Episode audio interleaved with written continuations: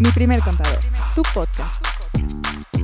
Pasión por lo que hacemos y cómo lo hacemos.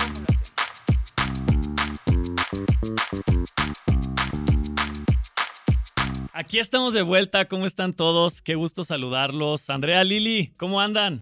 ¿Qué onda? ¿Cómo están? Hola, ¿cómo les va? ¿Cómo les va? ¿Qué les gira? ¿Qué les rola? ¿Cómo vas? Chaborruco mil, ¿no? Sí, muy no, man, no inventes, ahí se vienen los Así años. como tus stickers, güey, de chavorruco que usas, la neta. Oye, yo no tenía canas en la barba, pero mírame, la experiencia, la experiencia me está haciendo por la barba.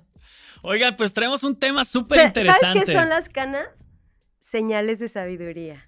Ah, Esperemos poder implementar toda esa sabiduría en estos programas. Se viene un tema bien interesante a todos los que nos escuchan, que nos encanta que nos escuchen. Se viene un tema bien interesante y sobre todo porque es lo que en nuestros clientes hemos escuchado que es como la vida deseada, ¿no? Oye, Diego, el día de mañana yo quisiera nomás dedicarme a recibir rentas. Díganme cuántos de ustedes no han escuchado eso o cuántos de ustedes no han anhelado eso, ¿no? Diego, yo me quiero dedicar nomás a generar mi billetito. A vivir de mis rentas. Voy a comprar un Ay, localito, una casita, otro depa y me lo voy a poner a rentar y vámonos. Y me voy a ir a vivir a la playa. A disfrutar A los gusto, ¿no? papá. Pues bueno, eso tiene un nombre. Hay un régimen que existe y un régimen ideal que existe para ese tipo de actividad y se llama régimen de arrendamiento. Lili, Andrea, ¿cómo ven este show? ¿Queremos hacer billetes para irnos a vivir de las rentas o qué? Sí, pues yo creo que podríamos empezar por platicar en qué consiste esto del arrendamiento, ¿no? ¿Cuándo sí es arrendamiento, cuándo no? Eh, el arrendamiento se da cuando pues yo tengo un bien inmueble. Con inmueble nos referimos que esté adherido al suelo. Eso ya para nosotros es un inmueble. Cuando nosotros queremos rentar, es decir, darle a otros los derechos sobre el uso o goce de ese inmueble, la manera de recibir esos ingresos y el tratamiento fiscal, pues va a ser a través del régimen de arrendamiento a través de una renta, vamos a cobrar esos ingresos, le vamos a, a expedir su facturita y El deber ser, ¿no? El deber ser. dentro de lo que marca el manual, claro que sí, le vamos a emitir su factura y pues vamos a tener opciones de, en ese tratamiento fiscal. Y hay varios temas ahí que tener en cuenta con respecto a el tipo de bien inmueble que estoy rentando para determinar los impuestos a los que estoy obligado. Eh, si estamos hablando de una casa habitación, yo rento una casa habitación, esa renta es exenta de IVA. Pero, por ejemplo, si yo rento la casa habitación amueblada, ya hace una gran diferencia y la tendría que rentar con IVA. Lo mismo que si rento un local comercial, una bodega, ese tipo de, de bienes inmuebles sí llevan IVA. Solamente la casa habitación estaría exenta. ¿Sabes cuáles también son exentos? Eh, las fincas agrícolas. Lo que vaya destinado a los agapes, que si no saben quiénes son los agapes, regresen al episodio. del Son los del sector primario. Del sector primario también estarían exentos. Perfecto. Por otro lado, entrando ya en materia de ISR, y es el ahora sí el que aplica para, para todos las- los ingresos por arrendamiento, por rentas, eh, hay ciertos beneficios que tiene este régimen a los que nosotros nos podemos acoger.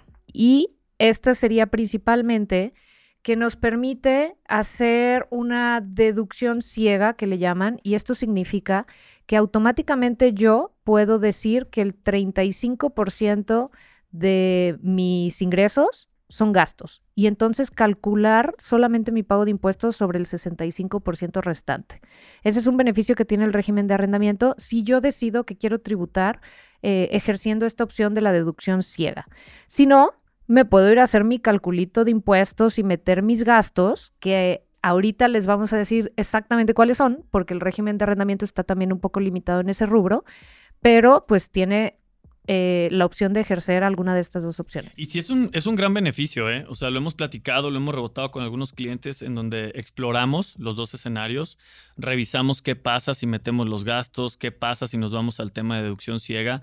Y definitivamente es más práctico, ¿no? Es, es una contabilidad más práctica, es un tema muy sencillo, el cálculo es eh, muy, muy fácil de hacer y también permite que los dueños de estas propiedades y que eh, los que están en este régimen se puedan organizar de, muy buena manera con sus finanzas, ¿no? Porque realmente eh, tienen presente en todo momento cuánto ingresan, cuánto van a pagar. Prácticamente el monto se repite todos los meses, y no es que cambian los ingresos, y no es que de repente ya tienen otra propiedad o lo que fuera.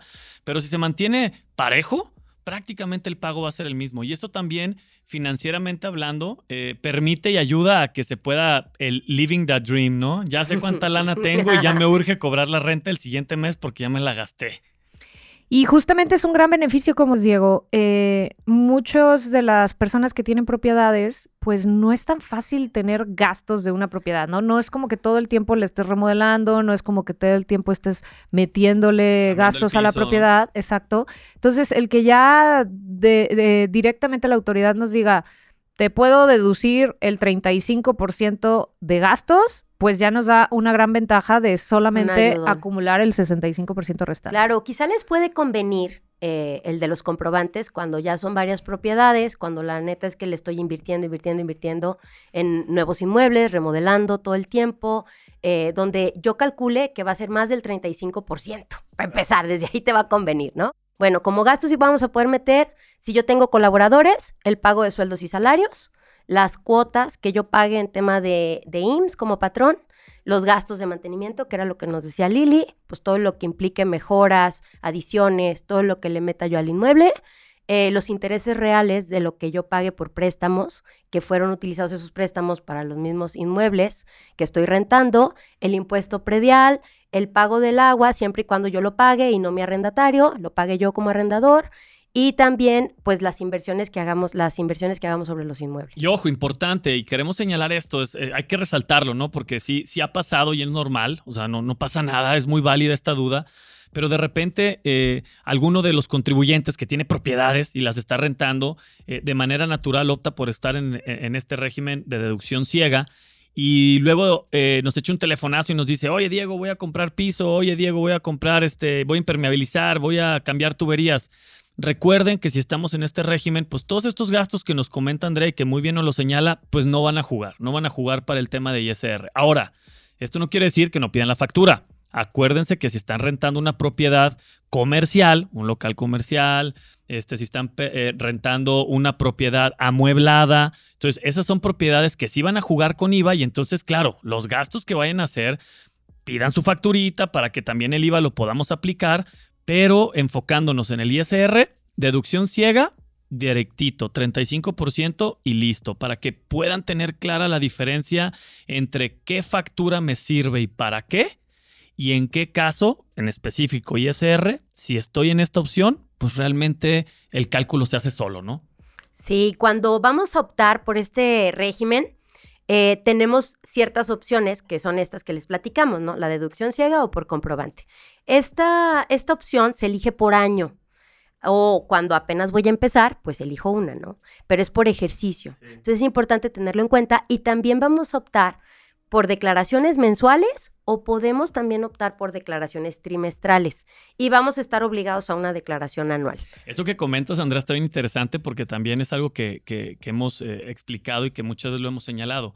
Si ustedes están planeando hacer una remodelación fuerte o están planeando realmente invertirle a su propiedad, pues como lo comenta Andrea, no planeen para que sea durante el ejercicio que ustedes cambien de opción y que no estén en deducción ciega y entonces si puedan estar contra comprobante, puedan aprovechar todos los gastos, probablemente los gastos van a superar el 35% y una vez que ya hicieron esa inversión, pues el siguiente ejercicio se regresa a deducción ciega. Si se fijan, es un tema de, de sí estar jugando también con el flow, de cómo se va moviendo el negocio y sobre todo de las proyecciones que yo tengo, ¿no?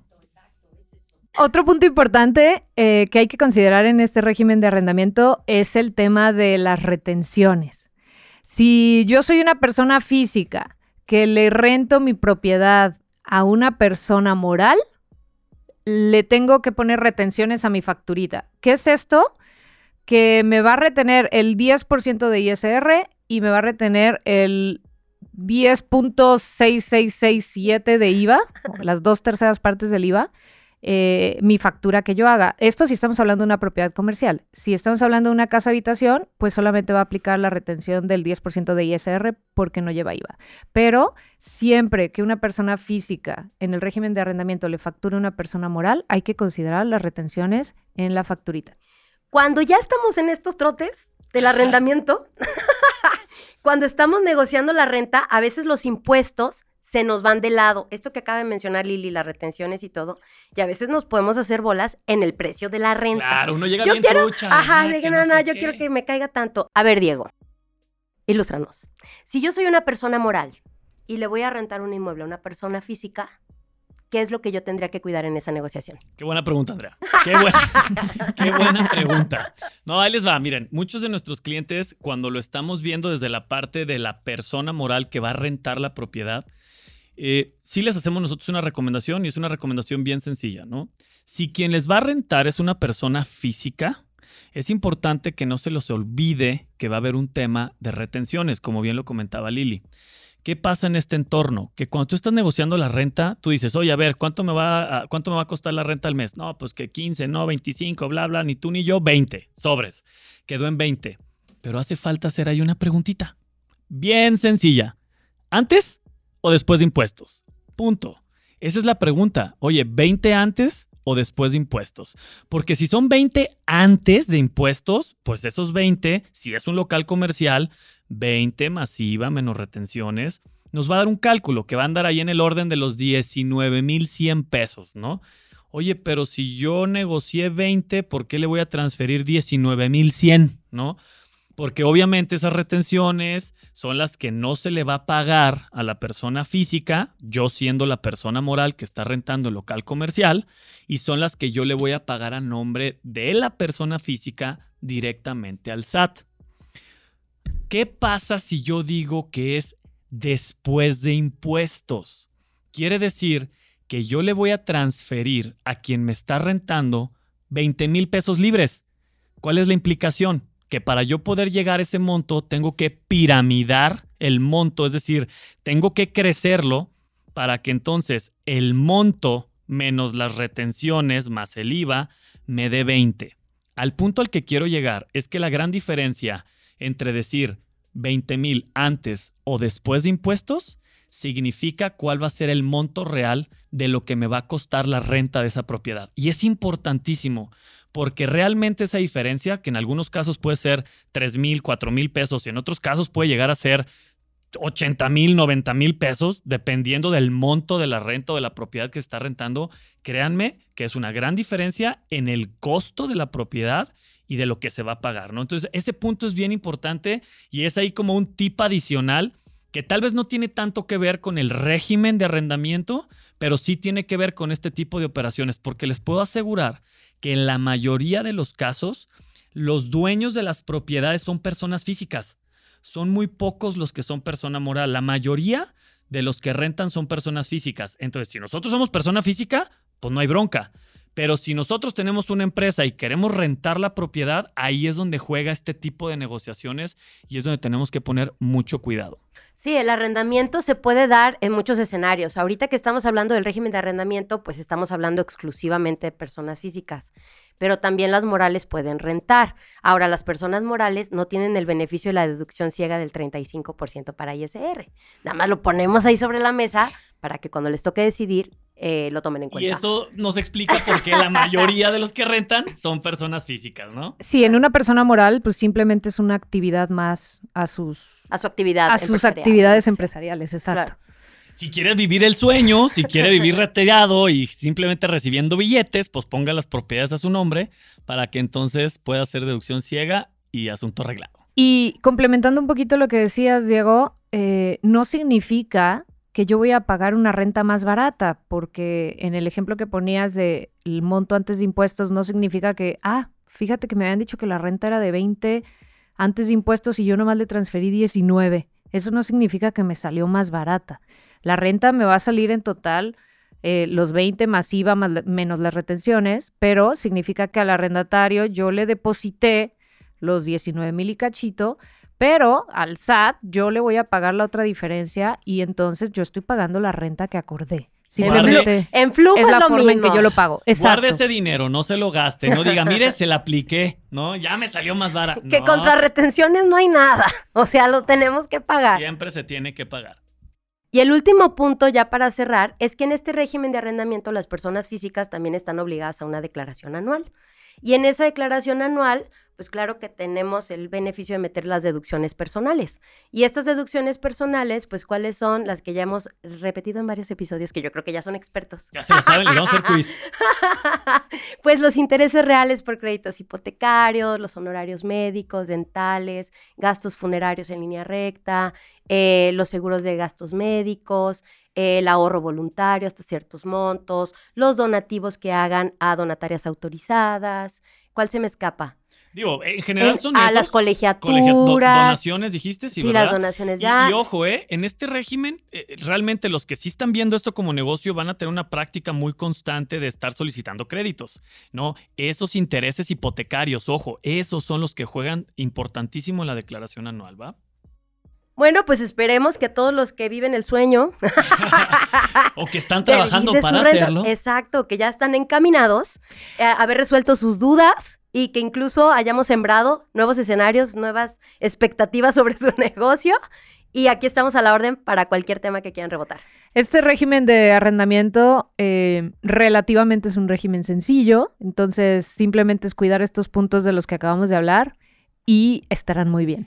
Y les reitero, en verdad se los digo, mi recomendación la reitero, porfa, cuando vayan a negociar la renta, importantísimo, antes o después de impuestos, porque créanme que ahí está la diferencia, no solo en billetes, sino hasta en tener una buena relación, ¿no? Una buena relación comercial. Pues bueno, esperemos que este, este programa les sirva mucho, que los encamine a lograr ese sueño de manera eficiente y que su nuevo enfoque sea nomás ver cuándo les depositan la renta para que sigan disfrutando sus billetes. Muy bien.